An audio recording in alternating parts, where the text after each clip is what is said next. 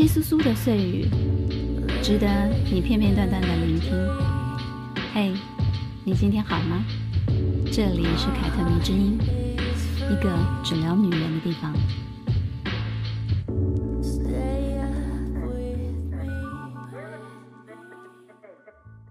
嘿，大家好，我是凯特王，欢迎收听凯特迷之音。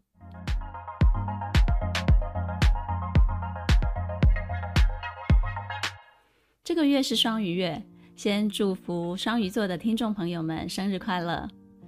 很多双鱼女都告诉我，大家经常会误会他们，觉得他们就是多愁善感、爱幻想、小家家的格局哦，没有女强人的气势。老实说呢，我还蛮喜欢双鱼座的哦，并且认为他们是一个被误解甚深的星座。或者这么说吧，我觉得星座呢本来就很容易让人对号入座。充满了刻板的印象，但偏偏呢，现代人又有两三句离不开星座属性。嗯，那既然离不开，就索性来聊聊吧。很多人提起双鱼女哦，就会联想到梦幻两个字。其实他们才不是什么傻白甜嘞，他们骨子里可能远比我们想象的都大胆、狂放、恃才傲物。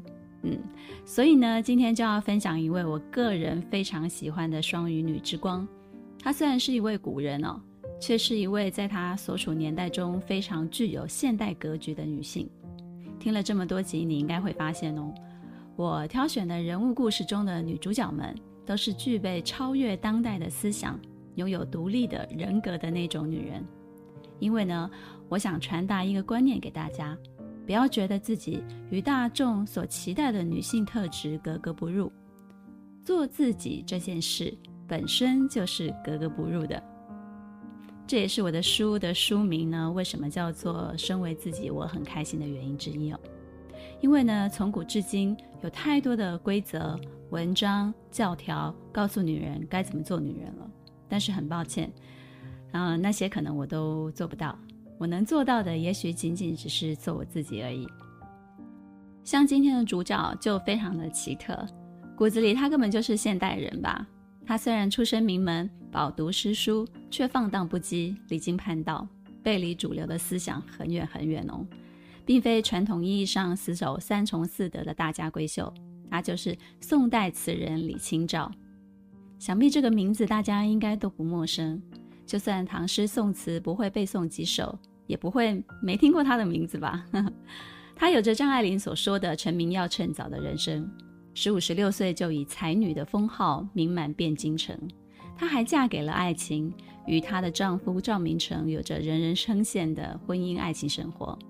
但她也是乱世的见证人，忧国忧民，用自己的诗词告诉当代人：我们不能被欺负，我们要振作。纵观李清照的一生呢，我们会看见最好的爱情与婚姻，也会看见她不满体制规范，遵从自己的心智。勇敢活在时代的那种风骨，因为有过第二段婚姻这个污点，很多人会批评她不守妇道，没有妇德。但在我看来呢，如果一个女人能够像李清照这样活过一生，真的是很爽的一件事情。她有少女时期的年少轻狂、纵情放荡，也有暮年时期的困顿与忧愁。不管现实生活是完美的还是不完美的。他都能把日子过得很有姿态。接下来呢，我就要仔细说说他的故事喽。也许说完了之后呢，你就会明白我形容的很爽的一件事情到底是什么了。宋神宗元丰七年，也就是西元一零八四年的三月十三号，李清照诞生在山东省章丘的一个书香门第之家。她的父亲李格非是大文豪苏轼的学生。母亲是状元王拱辰的孙女，他们夫妻两个都是饱读诗书的文人呢。生了一个女儿之后呢，就替她取了一个非常有意思的名字，叫做李清照。清照两个字呢，是来自唐朝的诗人王维的诗：“明月松间照，清泉石上流。清泉照影，有心地澄澈的意思。”你看看，古人取名有多么重视典故。取这个名字，嗯，蛮脱俗的。然后呢，我在这里要先给大家插播一段宋朝小历史。嗯，不知道大家有没有看过连续剧《知否知否，应是绿肥红瘦》？这个剧名呢，用的就是李清照的词，说的也是宋朝女子的故事。整个故事呢，虽然是以庶女啊、妾生庶女盛明兰的视角出发，是一个大宅院里斗争的故事，却能看到很多宋朝时期的风土民情哦。那个时代的女性啊，是茶艺大师。不是我们说那个绿茶婊的那个手段的茶艺啊，是真正的泡茶的手艺。日本的茶道呢，就是取自于唐宋的那个点茶的手艺，而且他们能像那个拿铁拉花一样，在茶末上面也能翻出很多很多的花样来。嗯，剧中的女子呢，除了会打马球、会博弈之外呢，还会念书啊、填词，是一个开放但是也很遵从礼教的时代。这部剧呢，我个人蛮推荐的，有机会可以看看哦。看完会对宋朝有很不一样的想象，他们的家居摆设也特别的清新淡雅、低调有品味。我觉得宋代跟唐代很不一样，宋朝呢是一个自由但是也很禁锢、舒适但是也很杂乱的朝代，盛与衰在这里交融，高雅与低俗也在这里相会。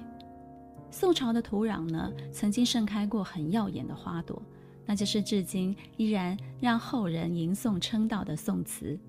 但是也遭受过痛彻心扉的一个屈辱，就是金人的侵略呢，一再一再的蹂躏这片土地，不仅让赵家的皇室蒙羞，也让人们一直承受着战争的生离死别，人性赤裸裸的被战争揭开。李清照的晚年呢，就是在这样的一个国仇家恨中度过的。她经历过北宋跟南宋的时期，也亲眼见证了动荡不安的时局对人们的迫害。虽然呢，晚年在这样的一个败坏的环境中度过了，但她的开篇却是很美的。不知道你们在台北故宫看过张择端的《清明上河图》吗？嗯，他描绘的就是北宋最热闹的市井生活，是后人研究宋朝的人文一个很重要的依据哦。如果你问我，哎，凯特啊，如果你想要穿穿越回古代，那你最想去哪个朝代呢？那我会告诉你，我最想穿越回去的就是贞观之治那个时候的唐朝。要不然就是《清明上河图》里面的北宋了，嗯。而六岁那一年呢，李清照就是因为爸爸的升官，全家人就来到了《清明上河图》里的汴京了，开始了他像花一样灿烂的青春时期。因为父母都喜欢文学，所以他们给李清照的教育里也脱离不了写词弄文哦。李爸爸那个时候的职位是太学博士，在宋朝是最高学府的指导教授，专门帮政府培养人才。他在外头看到有什么好文章啊、好诗啊、好词，就会拿回来给自己的女儿看，然后说：“女儿啊，你看看这个文写的真好。”李清照十五岁那一年呢，他爸爸呢就拿着自己好朋友张文潜写的《无锡中心颂》回来给他看。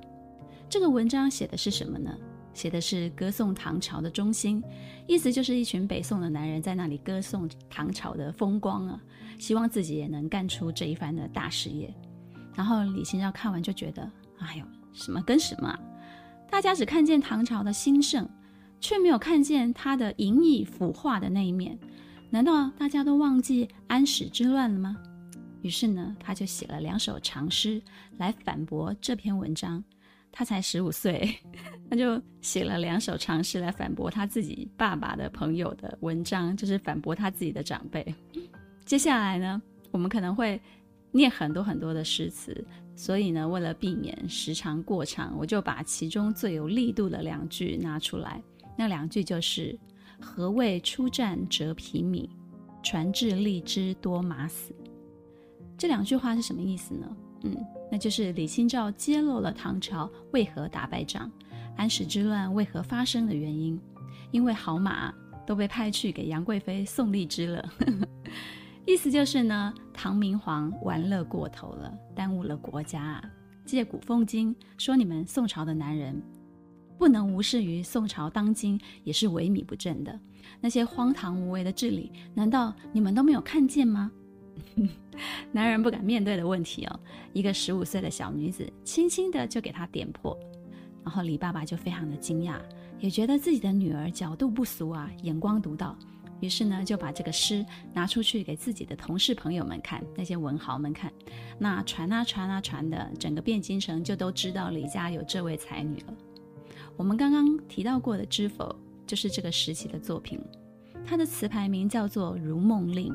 来，我来完整的把这首词念给大家听。昨夜雨疏风骤，浓睡不消残酒。试问卷帘人。却道海棠依旧，知否？知否？应是绿肥红瘦。这首《如梦令》呢，写的是宿醉起床之后呢，关心窗外花园的那种小女儿的心思。最出彩的应该就是“绿肥红瘦”四个字了，呈现出了李清照观察大自然的那种细腻的心思哦。一夜的风雨过去。水分应该是让叶子肥绿了，而花朵应该是在风的吹袭下就谢了吧。另外呢，还有另外一首《如梦令》，他总共写了两首，写的是跟朋友出去玩，玩得太嗨森啦，酒喝太多啦，结果就迷路了，就把小船划进了莲藕花丛的深处，然后吓吓跑了一群水鸟的那种状态哦。来，一样念给大家听：常记溪亭日暮。沉醉不知归路，兴尽晚回舟，误入藕花深处，争渡，争渡，惊起一滩鸥鹭。李清照的词呢，之所以在中国的文学占有一席之地，在那么多的男性文人中脱颖而出哦，不是因为她是少数的女性词人，可是他的词真的写得很好。他占的不是那种少数名额哦，也不是安排安排一些什么保障名额给这个女词人，她才有这个地位的。他是用实力赢得这个地位的。你可以看见他是很遵守着词的一切的规律来创作的，不仅一面很重视音律呢，而且还把字句给精炼了。同时呢，他的词有很丰富的真实的情感，以及呢对眼前所看见的生活的一切的表现。把此景此情写得不落俗套。李清照的才华呢，很早就显现出来了，而且终其一生没有江郎才尽过。他是越写越好了，然后境界就越写越高。从女孩子的那个闺阁之乐写到了忧国忧民，后来的人呢就称她为宋词天后、千古第一才女。嗯，不是没有原因的。哪怕她被归类为婉约词派，但她写的那些雄才大略的诗词一样不会输给男性。他的词风呢，后来被称作易安体，因为他自称为易安居士。辛弃疾很有名哦，哈，辛弃疾也曾经仿过他的词风写过呢。易安体因为李清照成为当代的一种流行，也足以证明他的才华是受到肯定的。那听完这期节目呢，你也可以把我所念的那些词啊找出来品味一下，一定可以感受到李清照的才华洋溢。我记得我自己是在国中的时候吧，读到他的《声声慢》，然后就被疯狂的圈粉了，就把他所写的诗词都找出来看，研究了一下。认真说哦，我喜欢宋词大过唐诗，也是因为受到李清照的影响。接下来就要进入一个重点题了。就是双鱼女李清照的婚姻爱情生活。嗯，李清照的人生呢，我觉得有两个幸运哦。一个是自己的父亲非常的开明，给女儿读了很多很多的书，并且呢，并不限制自己的女儿吟诗作赋，做这些男人做的事情。第二个幸运呢，就是她遇见了爱情，在那个婚姻大事由父母做主的封建年代呢，她很幸运的跟自己的灵魂伴侣配对了。嗯。如果你看过《知否》这部连续剧的话呢，你就会知道，宋朝的女子的婚姻呢，虽然是由长辈决定的，但是他们彼此呢，也会透过一些类似相亲的场合，让男女双方先行的照过面。也就是说呢，父母有意将你许配给谁，或者是让你娶谁，都会跟你先说一声，然后呢，再巧妙地安排你们看一下对方，跟对方小小的相处一下，啊、呃，瞧对眼了，我们再来正式的提亲。这么做的父母呢，也是希望自己的子女呢，至少能跟一个自己喜欢的人在一起过一辈子。而所有的适婚年龄的男孩女孩，只要是门当户对的，大家也都知道哦，哪一家的哪一位，然后透过打听呢，都能打听出来。所以呢，名声对女人来说就非常非常的重要。名声呢，不仅影响自己的婚姻，甚至还会牵连自家其他姐妹的婚姻呢。那据说呢，李清照跟赵明诚也是偷偷嗯瞧对眼的。他们是在汴京城最热闹的大相国寺的市集相遇过，从此就一眼一万年呐、啊。回家后呢，就马上打听对方啊。但是呢，有一个很大的阻碍，就是他们的爸爸们因为新旧党争的关系呢，各自有自己的政治立场。嗯，李清照的爸爸呢，就是以苏轼为首的旧党；那赵明诚的爸爸呢，是以王安石变法为首的新党。以至于呢，他们两家如果要联姻的话呢，就会有点困难。但是，嗯，天作之合来了，说来巧了，宋神宗就这样过世了，宋徽宗即位。那为了避免政治的纷争呢，新旧党争就缓和了下来。那赵明诚就趁了这个大好的机会，然后就找了一个托梦的借口，就跟自己的爸爸说：“爸爸，梦里的大神暗示我要娶一位会作词的才女做老婆。敢问父亲大人，汴京城可有会作好词的适婚少女呢？”这个赵明诚也。太可爱了吧！为了娶李清照，就编了这么一个嗯谎，不是不是借口。于是呢，老爸也就顺势的配合的演了下去。嗯，有啊，李格非的女儿李清照就是很有名的才女。于是呢，赵明诚就这样顺利的去李家提亲了。哎，拜托，老爸也不是吃素的好吗？在官官场混那么久，怎么可能不知道儿子那点点小心思啊？好，那我们看一下八卦热闹，不嫌多。在李家这边呢，就有人说李清照在赵明诚来提亲的时候，就偷偷的躲起来看过自己未来的郎君哦。这其实是很没有体统的一件事情，但他还是这么做了。然后做了不打紧，他还写下了一首诗，呃，写下了一首词，非常有名，叫做《点绛唇》。嗯，这首词呢，把少女的娇俏写得惟妙惟肖，是一首佳作。嗯，一样。念给大家听：蹴罢秋千，起来慵整纤纤手，露浓花瘦，薄汗轻衣透。见客入来，袜缠金钗溜。何羞走，倚门回首，却把青梅嗅。我曾经在看知否的时候呢，就给某人说过这首词的最后两句：倚门回首。却把青梅嗅，说的呢，就是描写一位少女啊，为了偷看客人长什么样子，然后就假装的不经意的靠在门边，然后再假装不经意的闻的手上的青梅，但是眼睛呢，却都是一直在偷瞄对方的那种情况。嗯，这首词描写的就是这种情形。然后他听完了之后呢，就用台语回我：“阿，这不就是给我以？”然后我就说：“对对对对对，就是给我以，给我以。”一个呢是编造梦的谎言，一个是 gay boy。这对很有戏的夫妻赵明诚跟李清照结婚以后呢，就开始了只羡鸳鸯不羡仙的生活了。为什么说这段婚姻在当代是很难得的呢？因为李清照不是那种大家闺秀，她的嗜好呢都是当时成为大娘子、大老婆不应该有的。第一，她爱喝酒是出了名了，开心喝酒，不开心。也喝酒，而且一喝就要喝到醉，烂醉。据说他流传后世的词有六十多首，其中呢有将近三十首都写到了喝酒。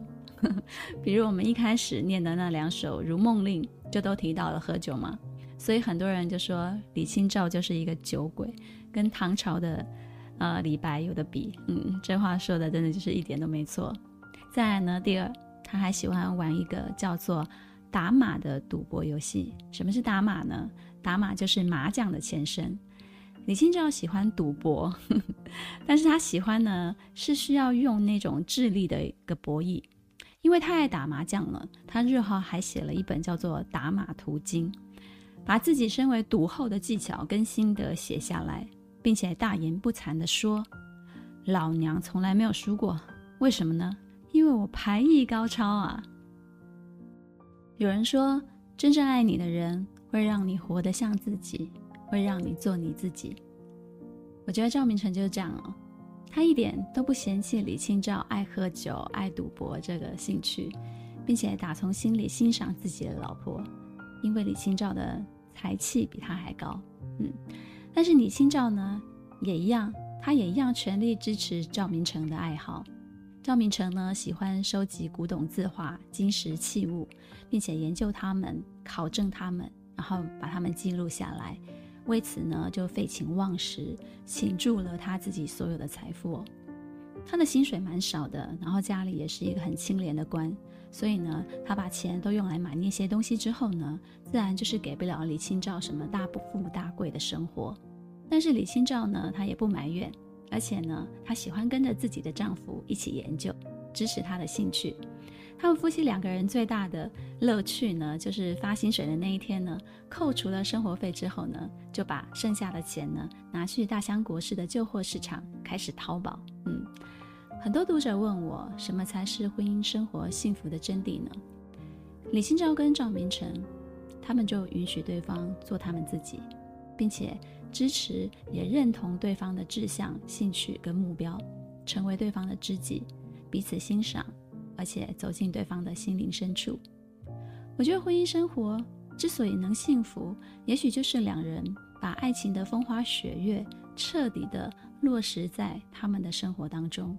我觉得这是婚姻长久一个非常基础的理由吧。嗯。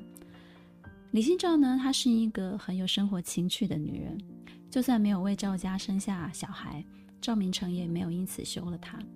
婚后的李清照写词的尺度也嗯越来越大胆了，成为少妇果然就是跟少女不一样。以前呢是却把青梅秀啊、假装不经意，羞涩腼腆。那现在呢，现在可奔放了。比如她写过一首《丑奴儿》，就是在写她跟赵明诚的一个床边的情趣。嗯，念给大家听。晚来一阵风间雨，洗尽盐光。篱笆深黄，却对菱花淡淡妆。绛縡缕帛冰晶莹，雪腻酥香。笑语檀郎，今夜纱厨枕垫凉。这首词呢，写的就是傍晚下过了一阵风雨，把白天的炎热都洗刷掉了。我弹完了琴呢，对镜子画起了淡淡的晚妆，雪一般的肌肤在透明的睡衣里若隐若现，伴随着一阵一阵的香气。我回头微微一笑，跟老公说：“今晚的竹席好凉爽啊！” 双鱼座才女调情果然很不一般吧？但是因为她写过了这样子的一个很怎么讲，很明目张胆的。词也被后世说哦，上不了台面，不行，太夸张了。后来呢，政治时局就开始变化了，他们两家前后都遭受到了连累，被迫从京城回到赵明诚的老家青州去。回到青州之后呢，他们就修缮好了一个旧房子，然后开始远离政治的纷争，致力于经史的研究，反而呢，就过得在。反而呢，就过得还比在汴京更自在逍遥呢。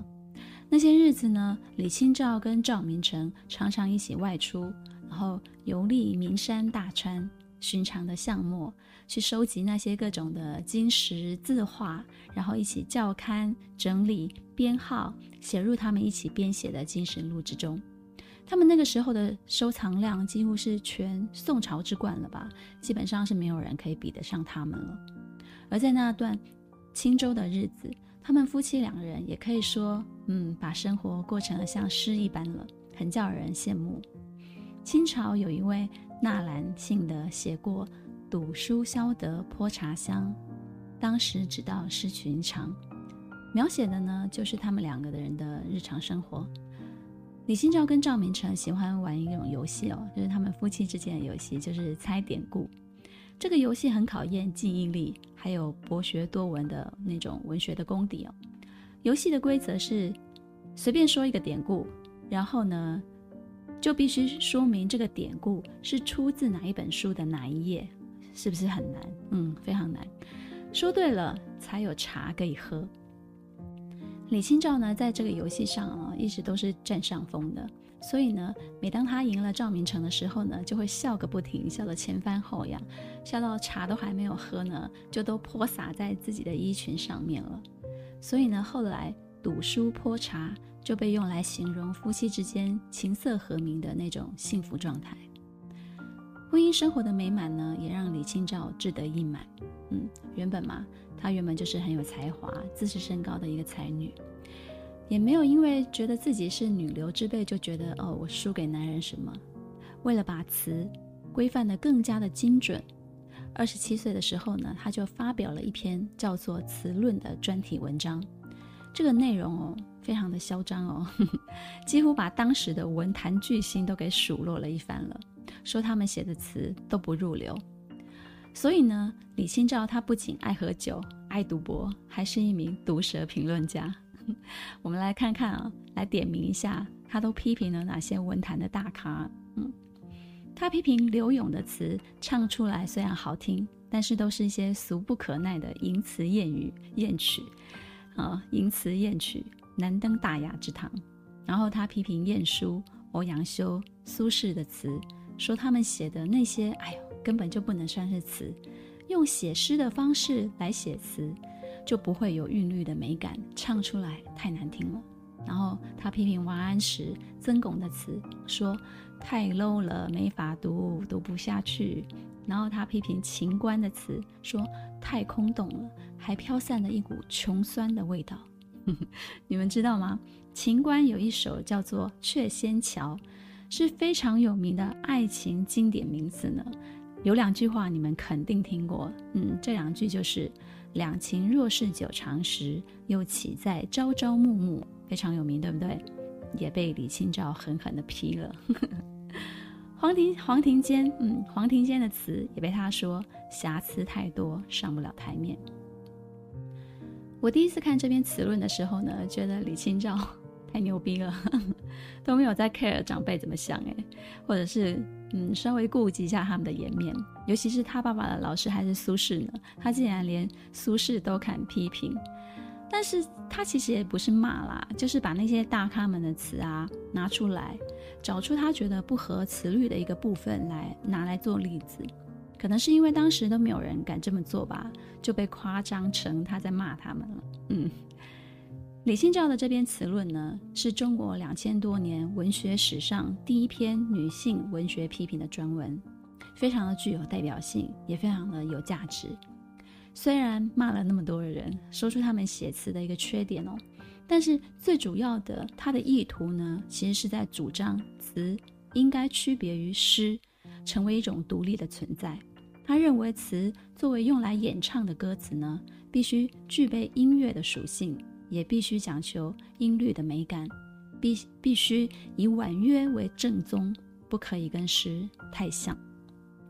但如此年少轻狂、恃才傲物的李清照，也因此得罪了很多人，被很多的后辈啊、前辈啊骂狂妄、无知。但不可否认的，宋词呢，确实是在他的引导之下，渐渐地走向完美与成熟。说起来呢，也是功不可没的。青州这段诗与远方的日子过了将近十四年，直到赵明诚再次接受到朝廷的派任才结束。赵明诚离开了青州，去莱州做了知府大人，留下李清照在青州帮他打点一些金石古董字画。分开的那段时间里呢，李清照写了很多很多思念赵明诚的词。大名鼎鼎的《一剪梅》就是那时的代表作之一。李清照已经从一位十几二十岁的少妇，辗转来到了三十几岁的中年了。《一剪梅》是这样写的：“红藕香残玉簟秋，轻解罗裳，独上兰舟。云中谁寄锦书来？雁字回时，月满西楼。花自飘零水自流。”一种相思，两处闲愁，此情无计可消除，才下眉头，却上心头。是不是很耳熟呢？这首词真的太有名了，我相信很多人都听过。这时期呢，还有一首《醉花阴》，也一起念给大家听。薄雾浓云愁永昼，瑞脑消金兽。佳节又重阳，玉枕纱厨，半夜凉初透。东篱把酒黄昏后，有暗香盈袖。莫道不销魂，帘卷西风，人比黄花瘦。不久之后呢，靖康之耻发生了，金人大破京城，掳走了两回皇帝。这是宋朝史上一个奇耻大辱。历史好的同学们，你们一定会记得的。从这一年开始呢，兵荒马乱的时代正式登场了。这对夫妻也开始了颠沛流离的生活。但他们跟别人不太一样，他们逃亡的时候呢，包含要保护那些收藏的文物们，所以行动起来呢就更加的困难了。一行人跟着十几车的文物一起移动，在古代呢真的是一个非常浩大的工程。这期间呢，造明城辞官南下，之后呢又被两次的复职，在第二次复职的时候呢，不幸染病过世了，而他们竭尽全力保护的文物呢，在战乱的期间呢，也大半的被摧毁或者是掠夺。李清照呢，失去了赵明诚，失去了那些半生的心血，自己之后也大病了一场。无依无靠的期间呢，有一位赵明诚的朋友叫做张汝舟，不是张国周蔷薇惨的那个张国周，张汝舟是三点水一个女字旁的汝，一叶扁舟的舟。嗯，张汝舟这个人呢，经常就来拜访他，对他嘘寒问暖。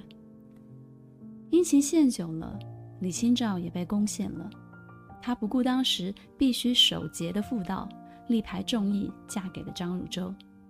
结果这个婚姻不到一百天就垮了，原因是他发现了张汝舟根本就不是真心的爱他，而是觊觎他身后的那些值钱的古董文物，所以呢，一气之下就提出了离婚。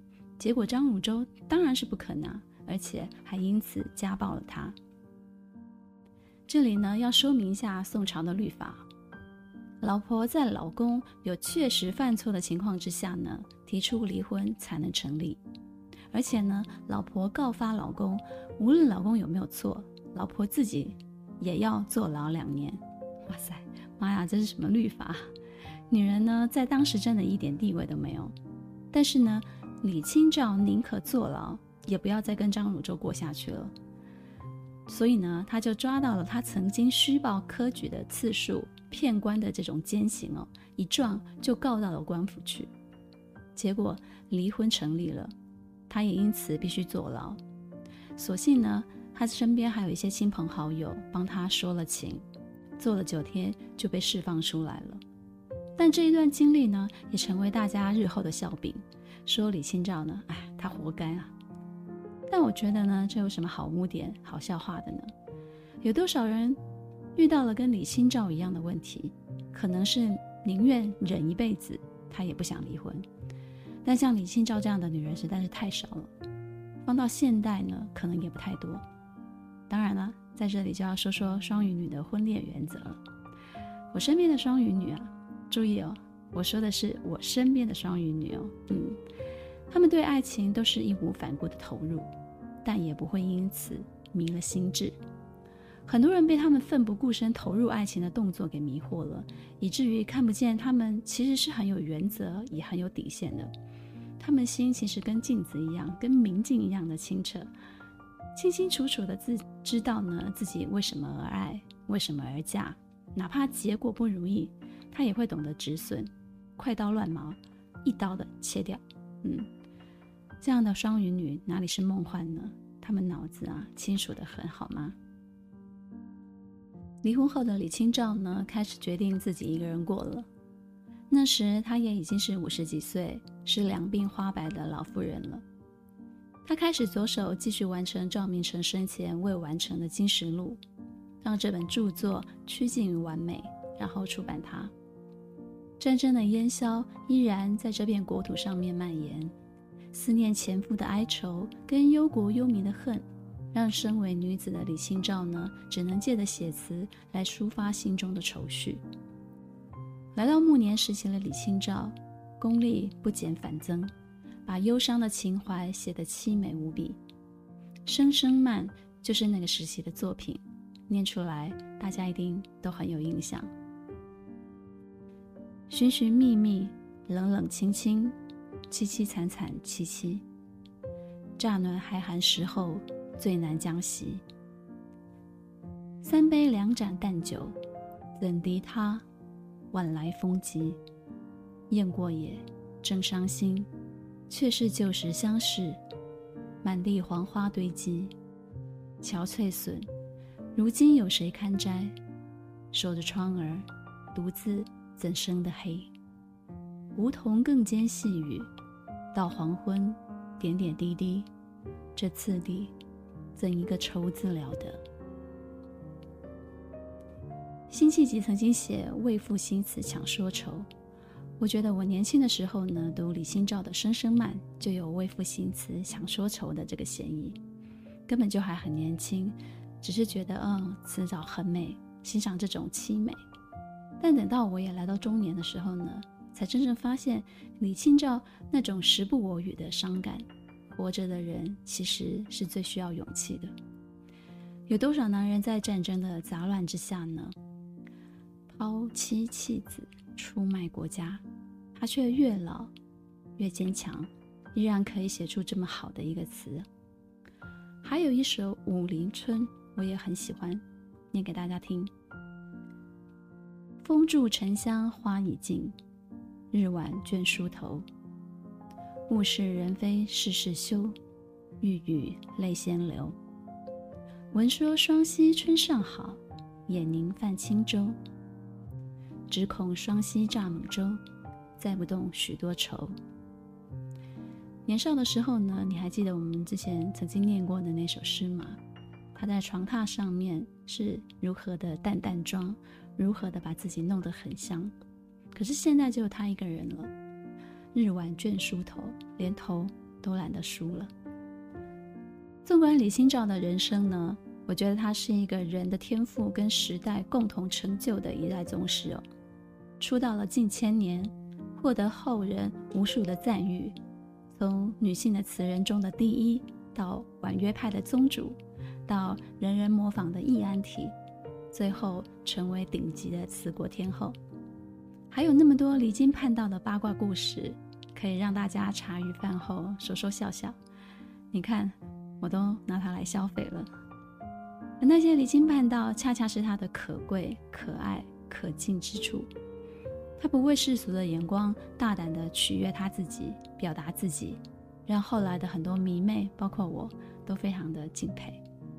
他很老的时候呢，看见邻居的一个小女孩很有天赋，就问他说：“我把我毕生会的那些写词的技巧，都传授给你，你要不要学呢？”结果小女孩就回他：“写词不是女孩子家要做的事情哦。”我一直记得这个故事，觉得女人从小就被灌输你该要如何，你不该如何，却没有人问我们想不想要呢？你要不要呢？你今朝一生都在做自己，她在那个女人被规范的时代里一枝独秀，想必应该是非常非常的孤独寂寞吧，高处不胜寒呢。幸好她年轻的时候也有过美好的时光。还有过懂他的赵明诚，也不枉费这后半生的孤独了。喜欢今天的故事吗？凯特迷之音，咱们下次见。